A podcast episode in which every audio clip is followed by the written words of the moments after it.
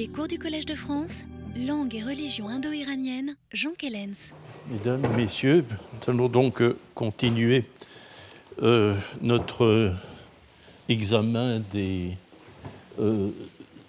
modifications qui se sont produites dans notre perception de l'Avesta au cours des 20 dernières années. Alors, pour rappeler très rapidement et en gros ce dont ce à quoi nous avions conclu lors de la dernière leçon, c'est que progressivement, euh, entre, euh, l'année 1980, euh, excusez-moi, 1998 et l'année 2004, avec le livre d'Alberto Cantera, une nouvelle image de l'Avesta s'est imposée.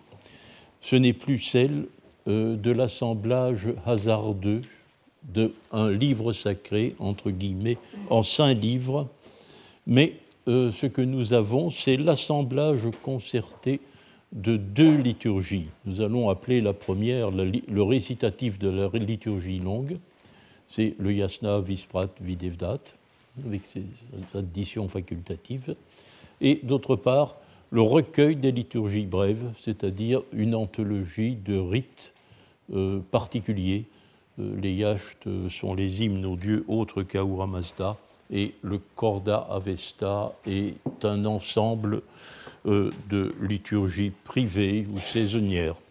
Bien, donc l'assemblage concerté de deux liturgies. Cette nouvelle image euh, va, à partir de, une fois qu'elle s'est imposée en 2004, va avoir plusieurs conséquences qui vont d'ailleurs se précipiter. Euh, la, première, la première, elle est pratique, et j'aimerais tout de même m'en expliquer, ce n'est peut-être pas passionnant, mais euh, parfois c'est une façon de s'excuser de certaines choses. Depuis que je fais cours, ce ne date pas de ces années, je suis toujours très ennuyé lorsqu'on me demande ce qu'il faut lire au sujet de la matière que j'enseigne. Tout simplement parce qu'il n'y a rien. N'est-ce pas? Euh, C'est une situation un peu un peu embarrassante pour moi ou pour tous mes collègues, bien sûr, mais euh, vous allez comprendre pourquoi. Euh, imaginez la situation de départ telle qu'elle se présente, n'est-ce pas? Euh, Nous avons, c'est aux alentours de l'an 1900 que nos grands ouvrages de référence se sont constitués. en 1896, l'édition de l'Avesta par Geltner est achevée.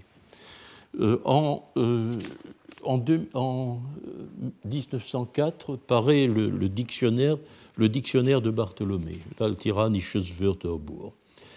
Euh, mais la même année que l'édition de Geltner aussi paraît ce, qui restera la seule grammaire euh, véritable, pendant longtemps, la seule grammaire euh, véritablement détaillée de la vestique, c'est dans le Grundriss der iranischen Philologie, sous la de Bartholomé. Donc à ce moment-là, une science paraît constituée. Elle est en possession de ces grands ouvrages de référence. Il est euh, normal que cette situation n'évolue plus pendant quelques années. Le travail est fait, en quelque sorte.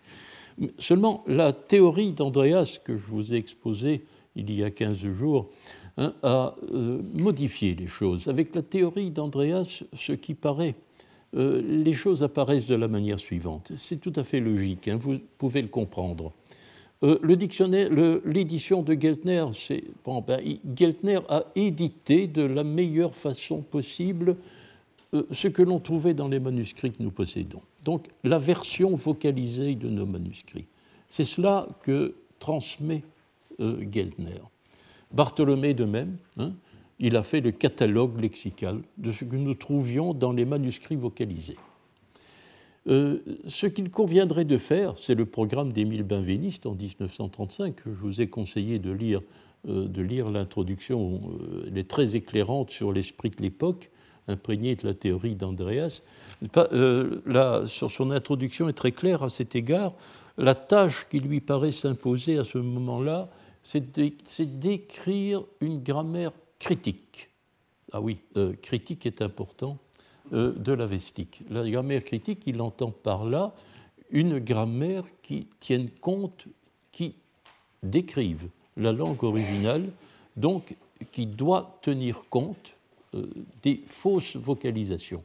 ce ne sont pas nos manuscrits vocalisés qui doivent être à la base de cette grammaire, c'est euh, euh, la réflexion théorique sur un texte qui a d'abord été noté de manière consonantique avant d'être très approximativement vocalisé. Bon, c'est cette tâche, et Benveniste d'ailleurs, qui enseigne à ce moment-là à l'école pratique des hautes études, euh, confiera à un, étudiant qui est Jacques Duchesne-Guimain euh, un volume, euh, une étude sur la composition avestique, qui effectivement Duchesne-Guimain publiera en 1936 Les composés de l'Avesta. ces deux livres, Les infinitifs avestiques de Benveniste en 1935, Les composés de l'Avesta de Jacques Duchesne-Guimain en 1936, sont évidemment inspirés par la théorie d'Andreas. Euh, en réalité, ce programme consiste à établir une grammaire avestique détaillée et précise sur le modèle de celle qui est en train très progressivement d'apparaître pour le sanskrit. L'Altindische Grammatik, dont les premiers volumes étaient apparus, oui, comme, comme Geltner et Le Grundrisse, en 1896. 1896, on a une, phonétique du vieil indien par Wackernagel. La même année apparaît euh, un volume sur la morphologie, la déclinaison du vieil indien. Mais il faudra attendre 1929 pour avoir euh, le volume sur les composés. C'est ce volume que Jacques Duchesne-Guimain va tenter de transposer du côté avestique et euh, paraîtra encore plus tard, bien plus tard d'ailleurs, en 1953, euh, Wackernagel est mort, c'est Albert de Brunner, son successeur, qui en est l'auteur, euh, un gros volume sur la dérivation. Euh, vous voyez, ce qui manque, bien entendu, à cette grammaire, c'est le Das Verbum, comme je vous disais. Et c'est ce Das Verbum qui fait partie à l'origine du programme de, Karl Hoffmann. Bien, donc, Duchesne d'Imer, bien sûr, le progrès, ah, bien sûr, le projet, excusez-moi, de euh, poursuivre le travail et euh, euh, de, sans doute s'occuper d'une dérivation nominale sur le modèle de la grammatique après les composés. Il faut, il faut voir qu'à ce moment-là, les premiers travaux de Karl Hoffmann, donc une fois la théorie d'Andreas réfutée, la perception change, la sensibilité au problème change. Et euh, Karl Hoffmann aperçoit très bien que ce qui est en cause dans nos livres de référence sur la vestique, ce n'est certes pas l'édition de Geithner, elle est considérée comme indépassable à cette époque, euh, mais ce n'est pas non plus la grammaire, puisque dès lors que cette grammaire ne doit plus être, comme disait Benveniste, critique, à quoi ça rime encore tellement d'écrire une grammaire avestique il suffirait, pense Karl Hoffmann, il suffirait de produire un petit volume qui tienne compte euh, des particularités de l'avestique par rapport au vieil indien. Mais Karl Hoffmann était très clair là-dessus. La meilleure grammaire avestique qui, existe, disait-il, c'est l'altindische grammatique. On peut la consulter en transposant de manière très, très simple, pas on peut la consulter pour résoudre les problèmes grammaticaux avestiques. Euh, ce programme, euh, ce programme-là, euh, Hoffman finira par l'appliquer, puisque je crois que vous avez ça dans votre exemplier, du moins de la, des dernières leçons. Il produira en collaboration avec son, son élève, son ancien élève plutôt, Bernhard Forssmann, en 1996, une Avestische Laut- und Flexionslehre, c'est-à-dire un petit volume de phonétique et de déclinaison avestique où euh, les, euh, les, faits grammaticaux décrits dans l'altindische grammatique sont euh, présentés sont présentés du point de vue, du point de vue avestique. Bien, alors cela aura pour cette, cette, je veux dire, cette adaptation du programme, hein, du programme de recherche dans le cadre général de nos connaissances de l'iranien ancien aura euh, une conséquence directe sur ma personne. Euh, mais euh, c'est que Duchesne d'Imain m'avait proposé, à la fin des années 60, de consacrer mon doctorat bah, à la dérivation nominale. À la dérivation nominale, il pensait qu'il ne le ferait plus. Hein.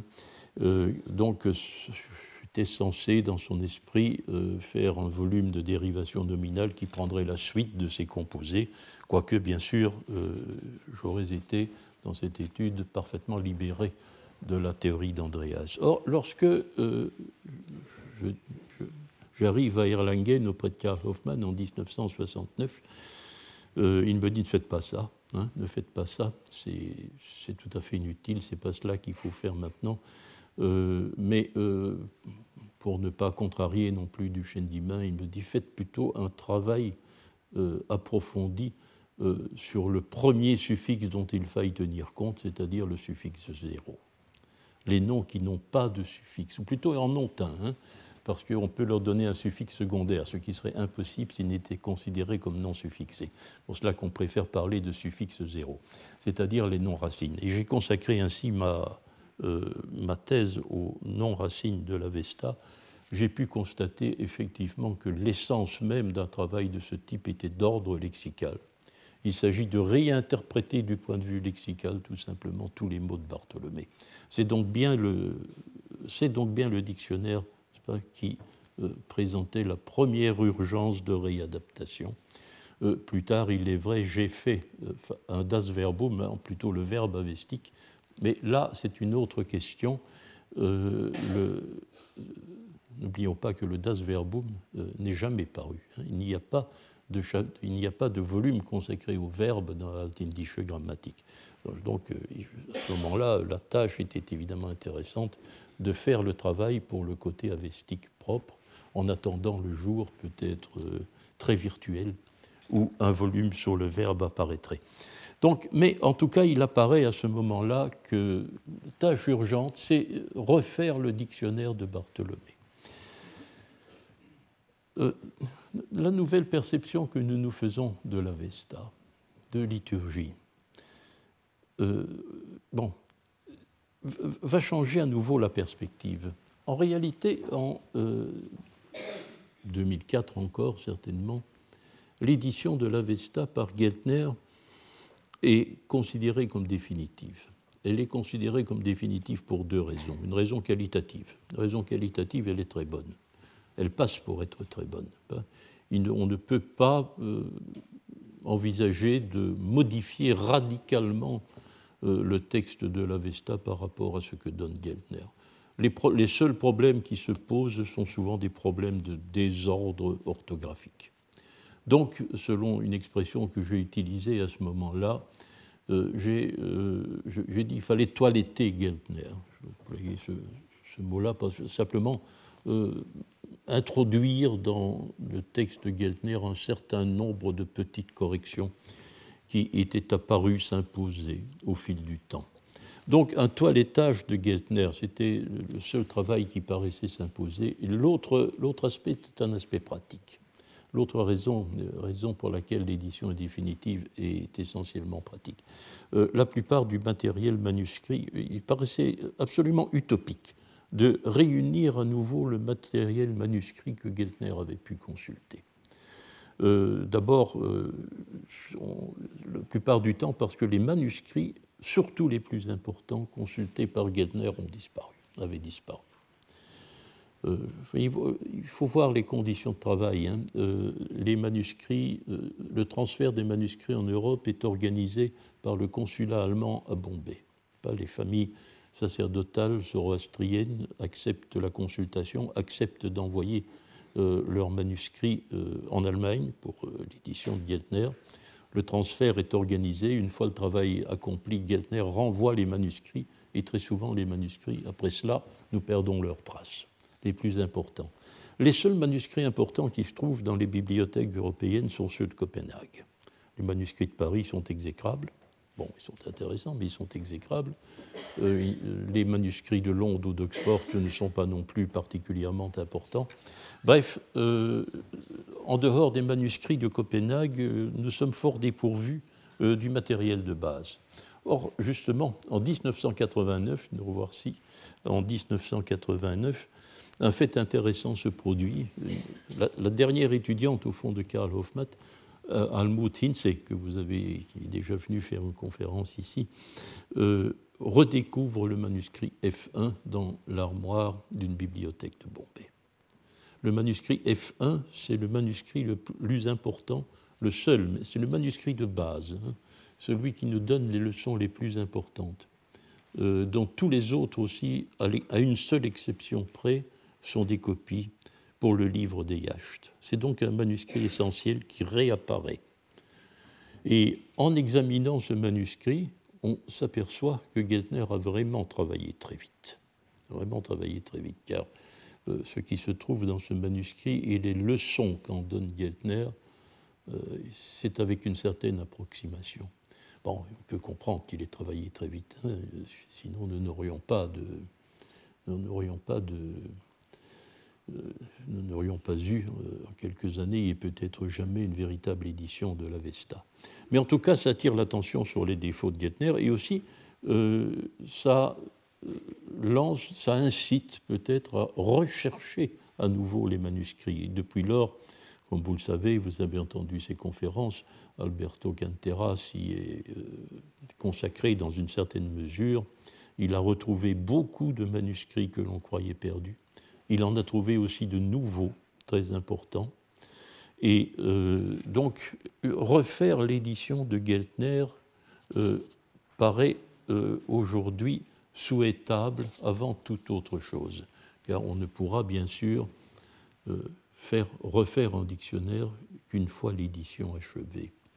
Et il y a une raison théorique, pas seulement pratique, à ce qu'on la refasse, c'est qu'il apparaît surtout depuis 2004 et le livre d'Alberto Cantera, que si l'Avesta que nous possédons est avant tout l'aboutissement, euh, dans des manuscrits récents, de deux liturgies anciennes, euh, a fait un mauvais choix. Il faut savoir qu'il y a deux types de manuscrits avestiques euh, par leur contenu.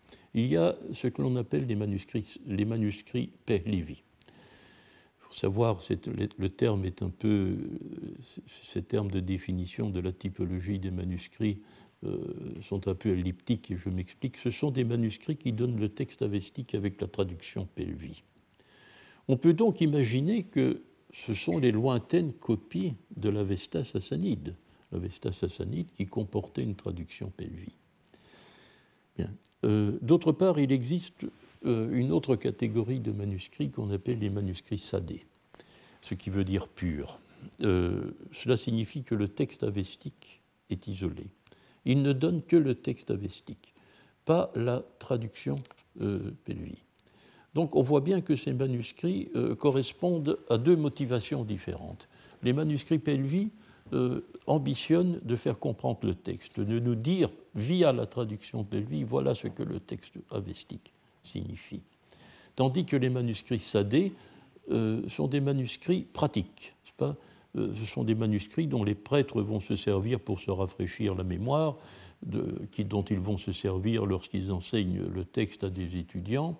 Ce sont des manuscrits qui visent à assurer la qualité de la récitation liturgique qui se fait sans livre. Bon. Donc des manuscrits différents, et euh, aujourd'hui on les appelle d'une manière beaucoup plus claire et beaucoup plus analytique. Alberto Cantera a euh, proposé d'appeler les manuscrits Pehlivi les manuscrits exégétiques, parce qu'ils donnent une exégèse en moyen perse du texte, et euh, d'appeler les manuscrits sadés les manuscrits liturgiques. Donc les manuscrits qui visent avant tout l'utilisation lors du culte. Or, si nous pensons comme c'est encore le schéma de Hoffmann, comme c'est schéma de Hoffmann en 1989, que les manuscrits que nous possédons via les Stammhandschriften dérivent directement d'un archétype sassanide, normalement, euh, il faut donner l'avantage aux manuscrits exégétiques. Eux apparaissent comme les descendants directs hein, de cet Avesta sassanide qui comportait la traduction Pelvi. C'est ce qu'a fait Geltner. Et si Hoffman s'était un jour attaché à faire une nouvelle édition de l'Avesta, bah, il l'eût fait de même. Et c'est d'ailleurs parce qu'il l'eût fait de même qu'il ne l'a pas fait, puisque ça paraissait inutile, n'est-ce pas? Euh, Geltner a donné l'avantage aux manuscrits exégétiques, alors que les manuscrits qui euh, traduisent le plus fidèlement les deux vieilles liturgies qui nous sont parvenues indépendamment de l'archétype sassanide, ce sont évidemment les manuscrits liturgiques. Et cela, Geltner les a, négligés, n'est-ce pas? Donc il y a une raison aussi véritablement théorique euh, de reprendre l'édition de Geltner. Alors je voudrais, euh, je voudrais ici aussi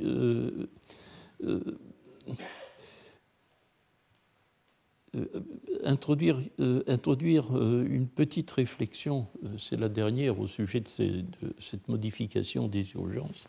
Refaire une édition de Geltner, c'est aussi une tâche qui s'impose parce que une vieille question n'avait jamais été résolue. Qu'est-ce que nous éditons? Qu'est-ce que c'est que ce texte que nous éditons? Il est très clair que si nous euh, lisons, les, si nous examinons les décisions d'édition de Geltner et si nous euh, consultons aussi euh, les quelques corrections que Bartholomé dans son dictionnaire y fait, eh bien, nous avons très largement un texte théorique. Théorique pourquoi? Eh bien, parce qu'il s'agit très empiriquement d'éditer la forme qui est la plus semblable au mot sanskrit équivalent. Ben oui, c'est assez normal, euh, puisque c'est la comparaison avec le sanskrit, c'est la transposition en sanskrit qui nous a permis de comprendre la vestique. Alors, plus le mot ressemble à ce qu'il est en sanskrit, plus la leçon paraît correcte. Mais cela signifie qu'il y a un travail de restitution théorique, n'est-ce pas, qui est à la base euh, de la Vesta de Geltner. Cela, Hoffman l'avait très bien compris. Il avait très bien compris. Et alors, euh, l'insistance qu'il avait mise sur le fait que l'alphabet avestique euh, traduisait l'élocution liturgique de l'époque sassanide, le fait aussi, bien sûr, que tous nos manuscrits étaient les descendants de l'archétype sassanide, lui, lui l'avait incité, lui avait suggéré de proposer comme programme, n'est-ce pas, d'éditer le plus, ce qui figurait le plus vraisemblablement dans l'archétype sassanide. C'est aussi une restitution, bien sûr. Hein, entre l'archétype sassanide postulé par Hoffman et nos plus vieux manuscrits, il y a tout de même un millénaire. Mais étant donné que selon Hoffman, la tradition est purement graphique, la graphie doit reproduire à peu près ce qui se trouve euh, l'élocution liturgique de l'époque sassanide. Donc euh, l'ambition de reproduire ce qui était certainement plus ou moins le texte sassanite ne paraissait pas hors de portée. Euh, désormais, nous serons beaucoup plus modestes et je crois qu'Alberto Cantera, qui je pense fera un jour, euh, à moyen terme en tout cas, une, nouvelle édition de la Vesta, c'est tout simplement, puisque l'élocution liturgique a continué à évoluer, euh, d'éditer le texte qui correspond à ce qu'il nous paraît, bien sûr, selon nos analyses, à la plus ancienne euh, élocution graphiquement attestée euh, des manuscrits iraniens. Euh, il vous a exposé ça dans une conférence. Hein, il vous a, je crois, montré quelles étaient les différences d'élocution que les manuscrits nous permettaient de, constater. Hein. Bien, si nous avons un manuscrit iranien, mais le plus vieux, 1323, eh bien, euh, c'est peut-être la seule ambition légitime que nous puissions avoir, c'est tenter de donner une image du texte qui correspond de plus ou moins à ce qu'était la récitation iranienne de l'Avesta euh, bah, au début du, euh, du, deuxième millénaire de notre ère, et qui, il faut bien savoir, ne devait pas être terriblement différente de l'élocution de l'époque sassanide. Elle avait certainement évolué, elle n'était plus la même, mais les différences ne devaient plus être considérables. Euh, bon, voilà pour le, fait pratique. Donc euh, là, nous sommes ici, euh, depuis 2004, Alberto Cantera a beaucoup travaillé à la recherche des manuscrits, a tenté de fixer un but réaliste à une nouvelle édition de l'Avesta et euh, on peut espérer que les prochaines années euh, verront une avancée dans le domaine donc, de nos tâches pratiques.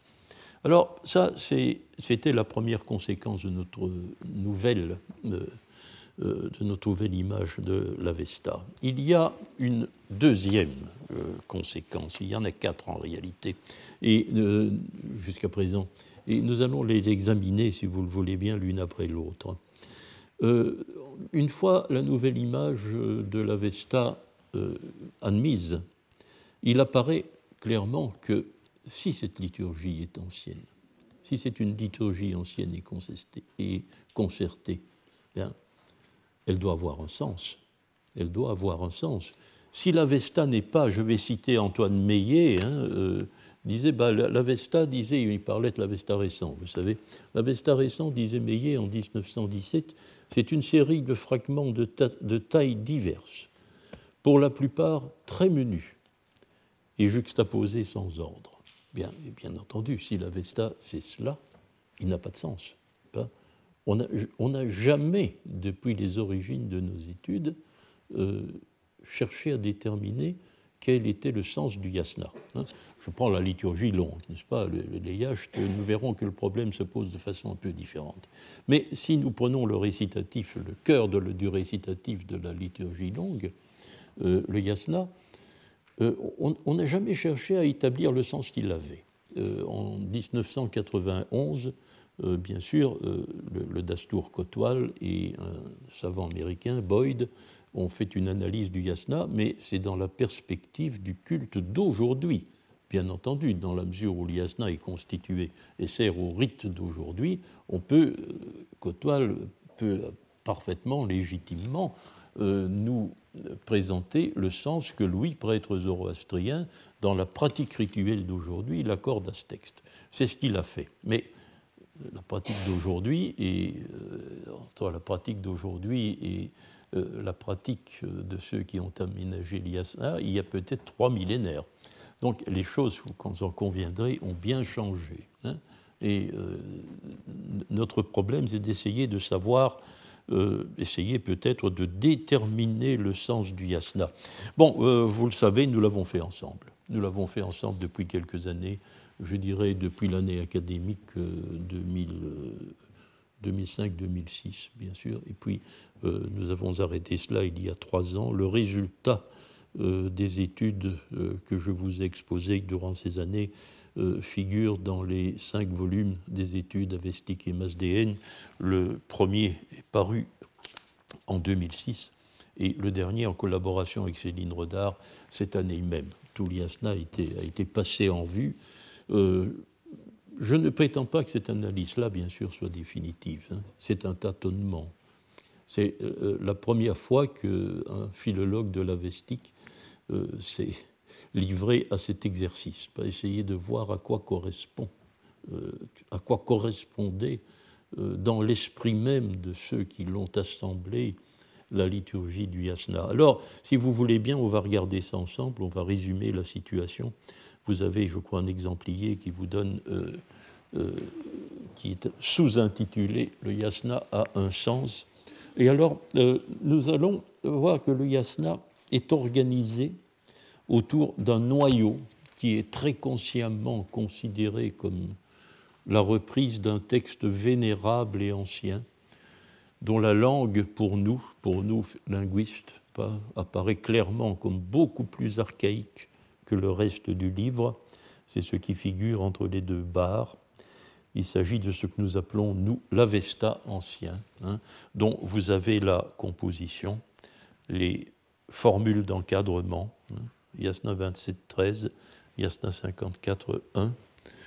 Euh, nous avons les gathas, ou textes en, vers, les chants en vers, euh, et euh, intercalés entre elles, le Yasna Haptankaiti, qui est un texte en prose, qui signifie le sacrifice en sept chapitres, et qui est répété, et qui est répété. Il figure entre la première et la deuxième gata, il est répété entre la quatrième et la cinquième.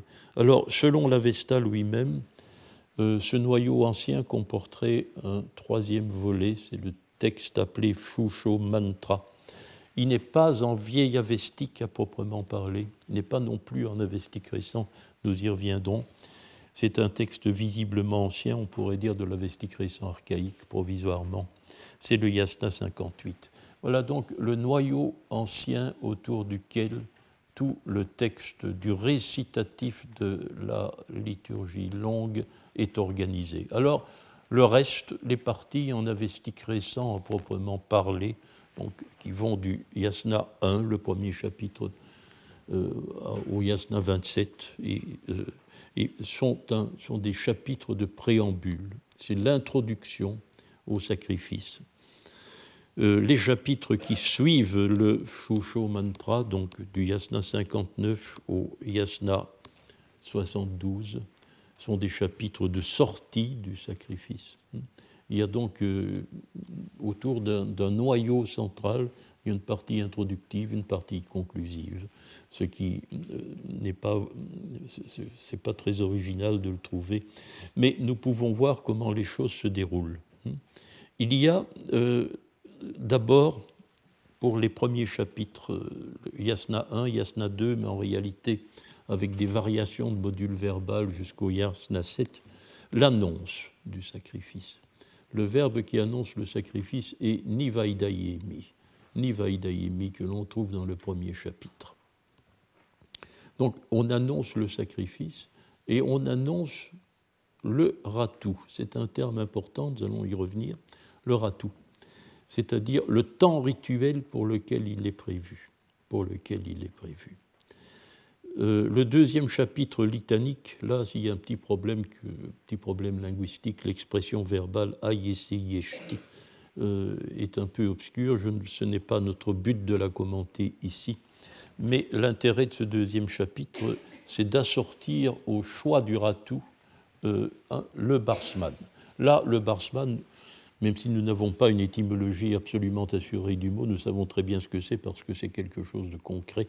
C'est le faisceau de baguette que l'on voit aussi dans la documentation achéménide, vous avez vu ça il y a trois semaines, hein, que l'on voit euh, les sacrifiants tenir en main lors du sacrifice. Donc le barsman est le premier élément concret du sacrifice qui soit mentionné. Alors, dans les chapitres 8 à 13, les chapitres 8 à 13 sont des chapitres de mise en condition du corps sacerdotal. Les, euh, prêtres qui vont accomplir le sacrifice hein, euh, doivent acquérir, doivent façonner leur personnalité sacrificielle. Alors tout cela a un, certain nombre d'opérations sont requises. Euh, 9 le, grand éloge du Hauma, le, pressurage, le, n'est pas pressuré dans le rite, c'est un, un, texte qui décrit un pressurage, mais dans le rite d'aujourd'hui, il n'y a pas de pressurage à ce moment-là. Bon. Mais euh, en tout cas, l'importance, de ce chapitre, c'est la première opération d'entrée dans le sacrifice. Euh, les prêtres vont boire deux gorgées de hauma. Donc ils absorbent, ils absorbent du hauma. À la suite de quoi, euh, ça apparaît à la, suite de l'ingestion, euh, ils donnent leur corps et une part de leur âme, leur âme mortelle, le Rushtana. Euh, donc il y a auto-immolation symbolique des prêtres. Auto-immolation symbolique des prêtres. ce sont des morts qui vont accomplir, qui vont sacrifier, hein, du point de vue technique et du point de vue symbolique. Et à l'auto, euh, c'est la deuxième, euh, deuxième opération. Euh, alors, le choix de la cible sacrificielle, le Yasna 12, qui sera le bénéficiaire du sacrifice? Il semble y avoir plusieurs choix d'ailleurs, mais le texte le plus important, c'est celui de la cible sacrificielle, où le prêtre se choisit, le, terme vous est donné, hein, pour cela qu'il vous est donné, il, il, se choisit en tant que Mazda Yasna c'est-à-dire quelqu'un qui consacre son sacrifice au dieu Ahura Mazda. Hein? Donc le, choix de la cible sacrificielle est Ahura Mazda. Et le texte se termine par une formule dite astouillée, c'est-à-dire je salue, parce qu'elle vient devant moi, je salue en face euh, la Daina. Donc s'il a abandonné l'une de ses âmes, il en acquiert une. Et cette âme, c'est la daïna. Je vais revenir sur ces mots un instant parce que je voudrais faire un petit commentaire. Mais pour l'instant, c'est la structure qui m'intéresse. Alors, euh, donc, après ces opérations, boire le hauma, s'auto-immoler, faire le choix de la cible sacrificielle, recevoir sa daïna, le prêtre est apte au sacrifice. Il est apte au sacrifice. Il a acquis sa personnalité sacrificielle. Et dès lors, dans les chapitres 14 à 15, il va, par la formule en visa, et dire voilà, je suis prêt. Hein. je suis parfaitement en ordre de marche. Hein, euh, je suis prêt. Et par la formule asbaya, il lance l'invitation solennelle au sacrifice, aux divinités. C'est les invités à venir, n'est-ce pas? Euh, Donc, euh, les opérations préliminaires suivent cet ordre-là. Et ce qui suit est très clair, c'est une liste nominale. Voilà quels sont les dieux admis. Voilà les dieux que nous invitons. Oui, la cible sacrificielle est bien sûr Ahura Mazda. Il est le premier de la liste nominale, mais il y a une série d'autres. Euh, n'oublions jamais que la, liste est ouverte, et même elle est terriblement ouverte, vous savez, parce que euh, s'il n'y avait que l'Yasna 16, nous avons les divinités usuelles de la Vesta. Mais dans l'Yasna 17 et dans l'addition du Visperet 7, il y a des personnalités divines dont on n'entend parler nulle part ailleurs. Donc il y a une liste terriblement élargie. Hein. Euh, alors, ensuite, dans les chapitres 18 à 21, c'est la justification de l'ordre de la liste. Pourquoi les dieux dans cet ordre-là? Eh bien, c'est leur ordre de création. C'est ce que justifie, c'est le justificatif invoqué. C'est ce que le texte justifie leur préséance, faut-il parler de préséance, mais en tout cas euh, l'ordre dans lequel ils sont mentionnés par le fait que, euh, par l'ordre des créations. Alors, les dieux de la première, de la première série hein, sont les dieux euh, créés en premier les dieux criaient en premier. Nous avons vu cela à l'époque en détail. Et euh, les chapitres qui suivent avant l'Avesta ancien, qui constituera le cœur même du sacrifice, euh, sont, euh, sont une duplication du pressurage. Ça, c'est la partie mobile, vous savez, sans doute facultative, parce qu'il peut y avoir un seul pressurage, probablement, il peut y en avoir trois, il peut y en avoir quatre. Donc, c'est une partie qui était probablement possible de déplacer à l'intérieur du récitatif. Dans les manuscrits que nous possédons, elle se trouve ici, mais là, je vais dire, c'est le ventre mou de notre texte, n'est-ce pas? C'est ici que des modifications textuelles peut-être considérables pouvaient intervenir. Enfin, cela nous apparaît de cette façon-là aujourd'hui. Bien, alors, récitation de l'Avesta ancien jusqu'au Yasna 34 et à partir du Yasna 34, la récitation, euh, aujourd'hui encore, mais ça doit traduire un fait ancien, euh, se fait statique jusqu'au Yasna 58. Or, le Yasna 58, qui n'est donc euh, pas un texte en vieil avestique, sens, le sens nous est apparu aujourd'hui, et je m'expliquerai bientôt là-dessus, ben, c'est le moment où le feu est désacralisé. le feu rituel est désacralisé il est rendu à son état de feu domestique. Euh, donc, on, dès lors, euh, il apparaît assez clairement ce qui a pu se passer dans notre texte, n'est-ce pas? Euh, Nous avons un rite jusqu'au Yastin 58 qui est tout à fait, classique, n'est-ce pas? Car il est centré sur deux offrandes successives. La première il en est fait mention à partir du yasna 9 dans l'introduction. Et on en, fait, euh, on en fait usage pour la dernière fois dans le yasna 33. Donc, euh, tout juste avant ce yasna 34 où commence la récitation statique. C'est l'offrande de Hauma. C'est l'offrande de Il y aura peut-être une, deux, trois, peut-être quatre offrandes de Hauma selon les variantes rituelles. Hmm. Première offrande classique. Deuxième offrande à partir du yasna 34 jusqu'au yasna 58 pendant la récitation statique. C'est l'offrande de chair dans le feu rituel.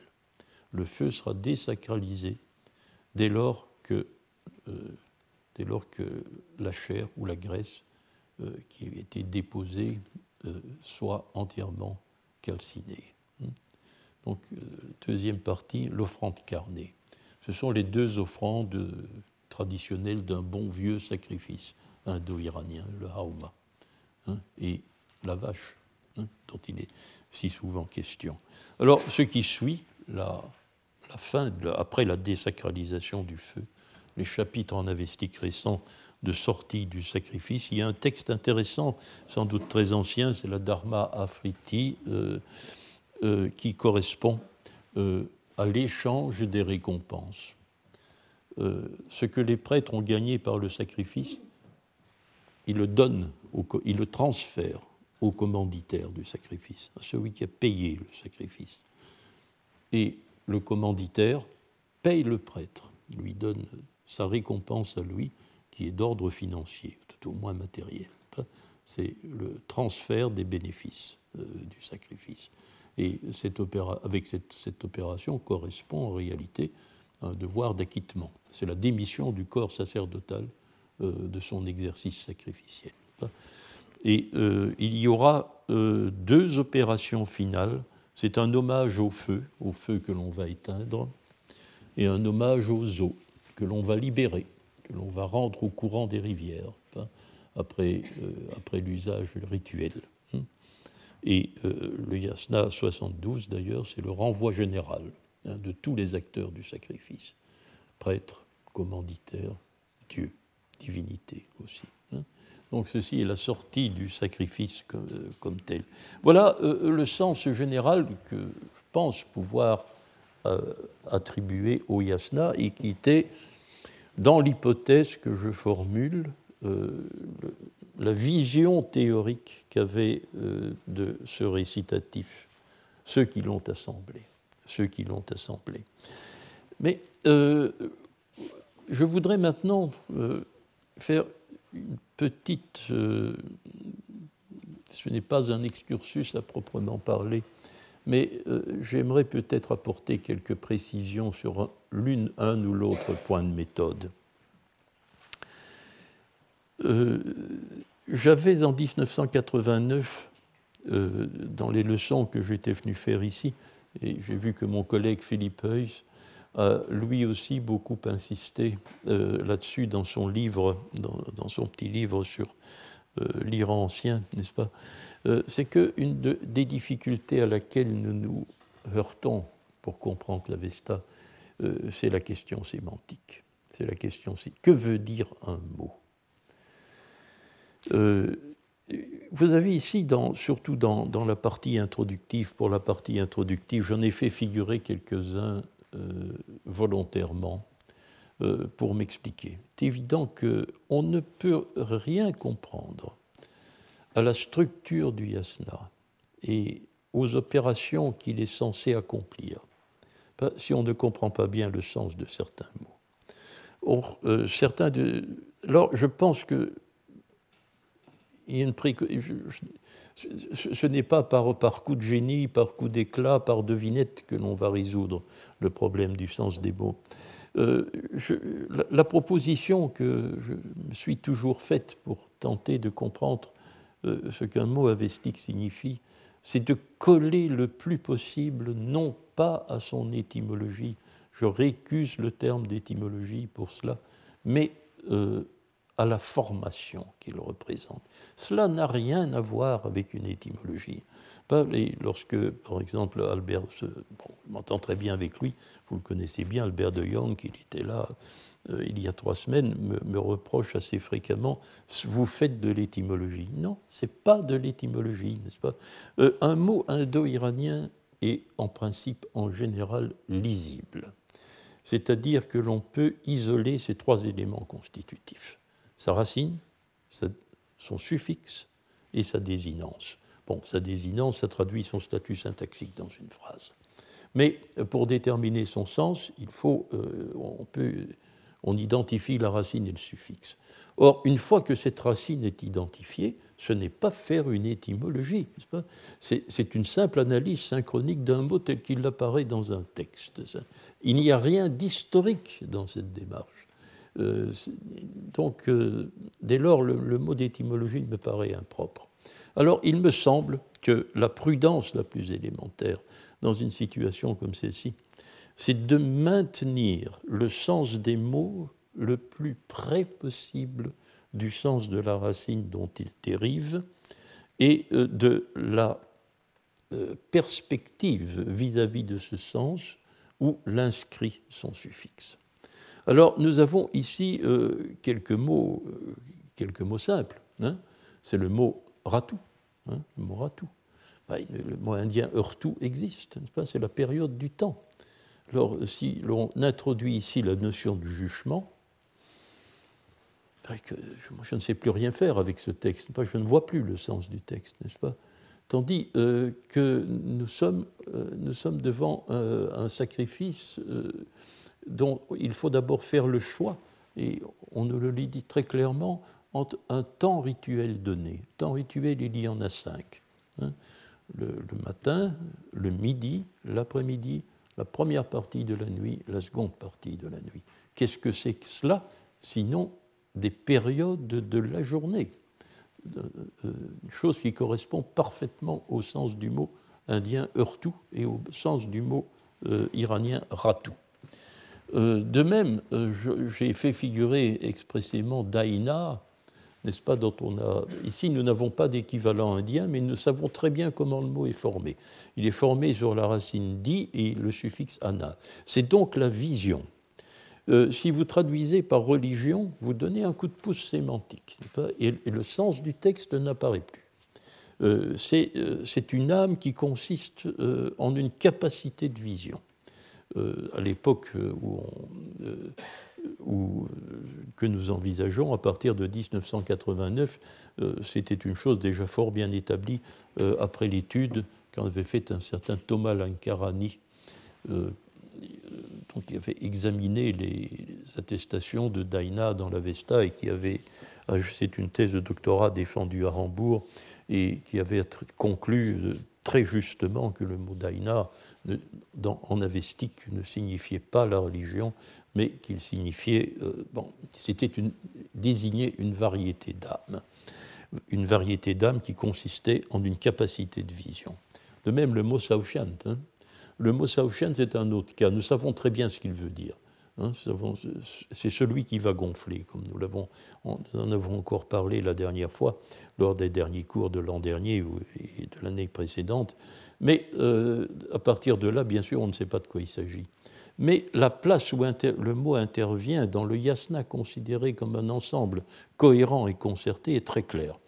Euh, est désigné comme Saochiant le prêtre une fois qu'il a accompli toutes les opérations qui font de lui euh, une sorte de personnalité sacrée.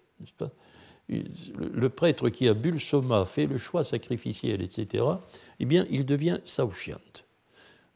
Et nous allons redire un mot de ce sens euh, immédiatement euh, pour la fin de, cette leçon, hein, pour, pour, envisager le dernier, le dernier aspect que nous inspire cette euh, conception signifiante du yasna. Euh, là, euh, bon, si le yasna a un sens, cela introduit dans le jeu aussi une nouvelle problématique. Cela a un corollaire. Et c'est un corollaire qui est apparu dès 2006. Quelqu'un que vous connaissez bien et dont la perte est extrêmement, euh, extrêmement dommageable pour notre science, c'est Xavier Tremblay. Xavier Tremblay m'a envoyé en 2005 un très gros, une lettre qui était en fait un gros dossier d'une vingtaine de pages serrées euh, pour établir un certain nombre de parallèles entre le yasna conçu, comme je viens de vous l'exposer, et euh, le sacrifice brahmanique. Euh, la question qui se posait était bien sûr celle-ci. Hein, on peut se poser, mais attends, y a-t-il un sacrifice indo-iranien? Y a-t-il un sacrifice indo-iranien? Ben oui. Si le yasna est ancien et a un sens, il y a un sacrifice indo-iranien dont nous connaissons deux variantes. Deux variantes sont documentées. La variante brahmanique, que les indianistes étudient depuis des décennies sans se poser de questions vaines, n'est-ce pas? Et euh, le sacrifice avestique, hein, dont les iranistes, jusqu'à tout récemment, se sont efforcés de nier l'existence.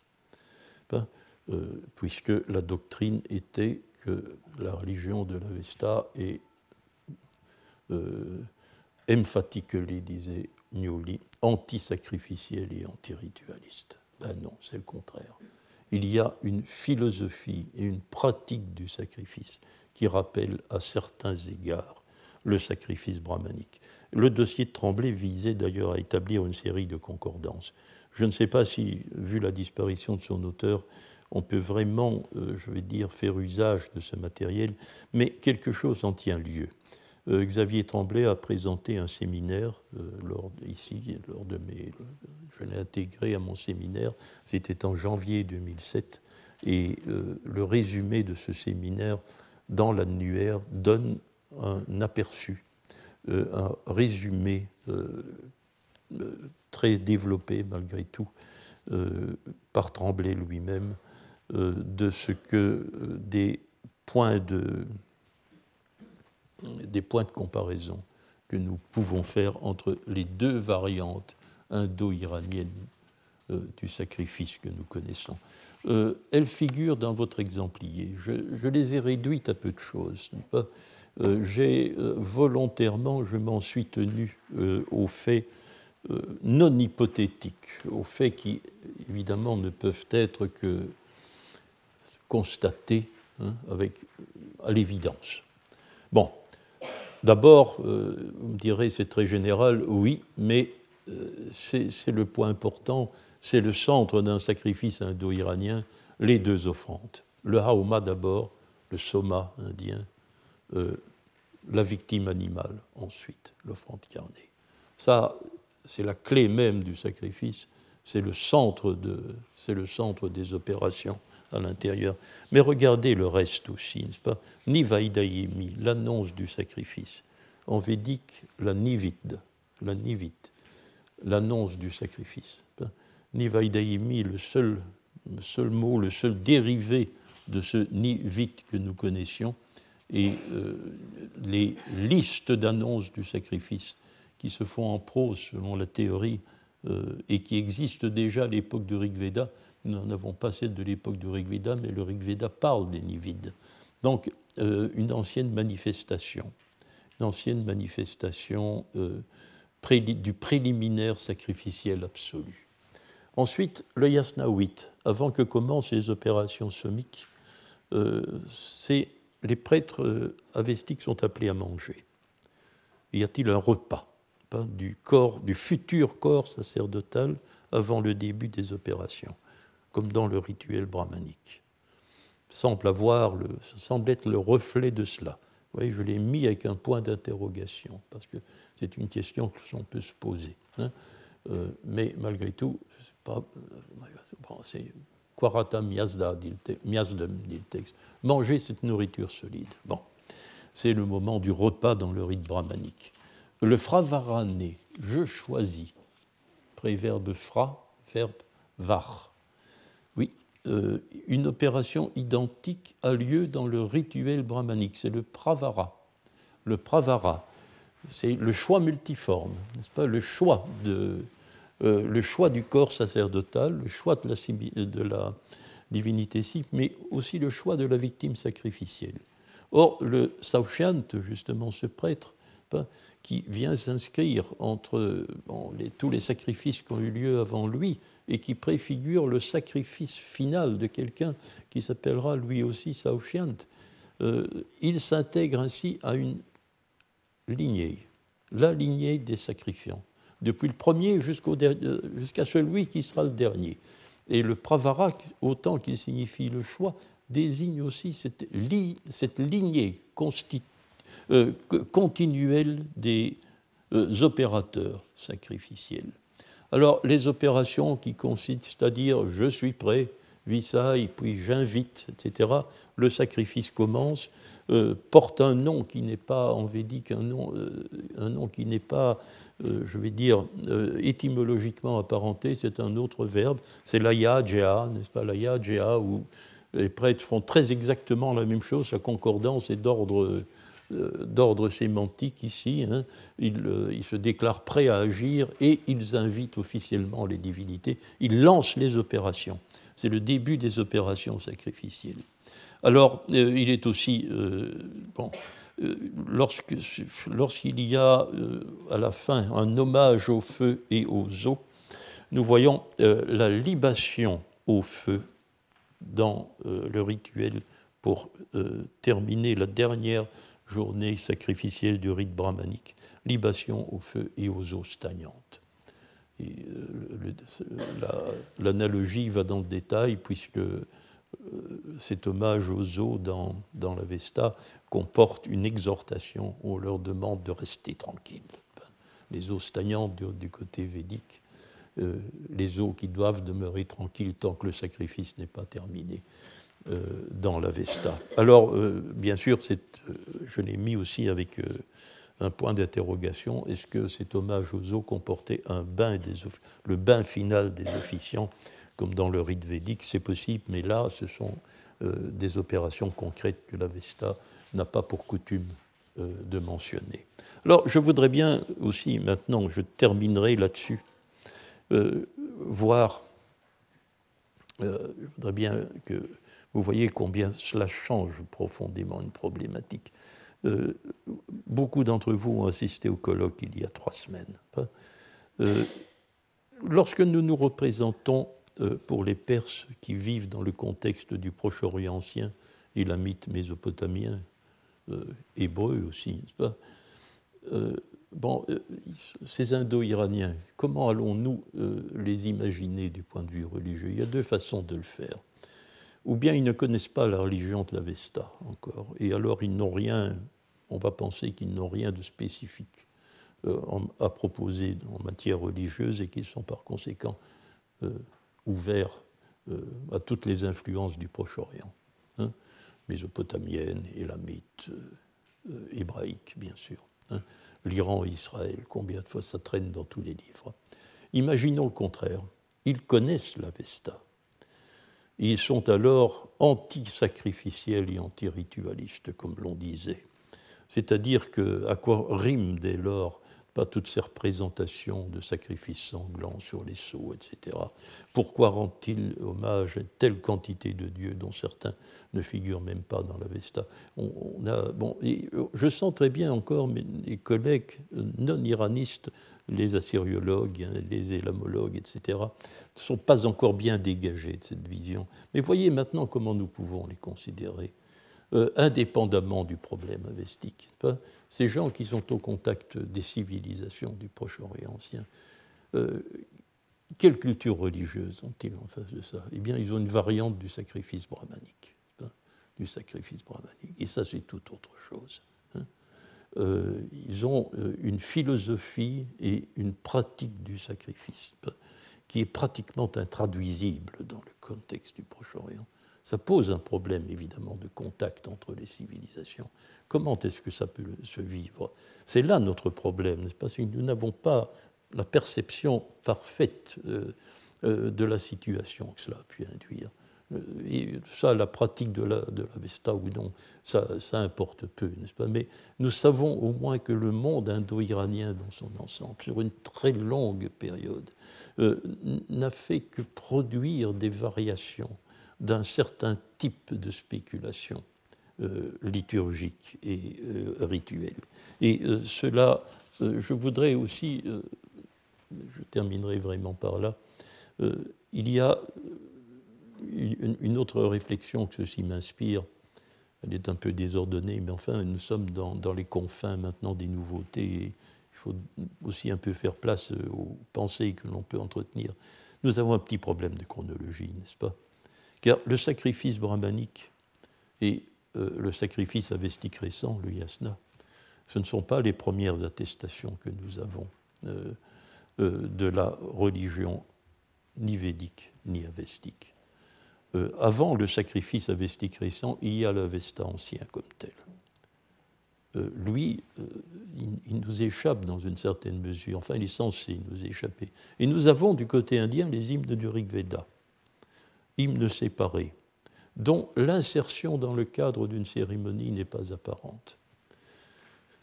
C'est vrai, euh, tandis que les deux expressions rituelles principales, elles sont secondes. Elles sont secondes, elles viennent ensuite. Euh, donc, il faut croire que quelque chose était en germe. Sans doute, sans aucun doute, et je le conclurai.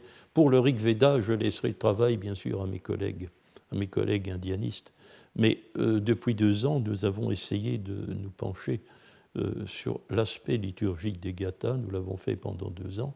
Et il me semble que nous ne l'avons pas fait en vain, puisque nous avons pu voir qu'en réalité, la Gatha Unavaiti, en tout cas, nous avons pris celle-là, euh, c'est elle qui nous donne euh, euh, le travail le plus facile, parce qu'elle est plus longue.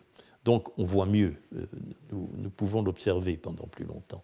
Bien, la Gatha Unavaiti, au fond, est fondée sur un cursus liturgique qui n'est simplement plus court, mais qui est identique en grande mesure, dans une grande mesure à celui du yasna.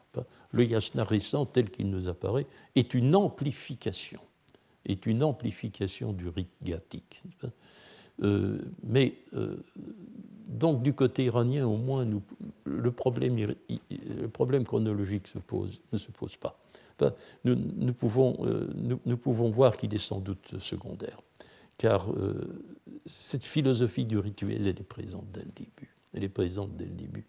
Euh, du côté indien, il faudrait. Euh, bon, nous avons le problème du morcellement rigvédique, mais euh, c'est une autre question. Alors voilà, j'espère avoir montré que bon, nous, nous, résolvons peut-être des problèmes, nous en créons de nouveaux aussi, hein.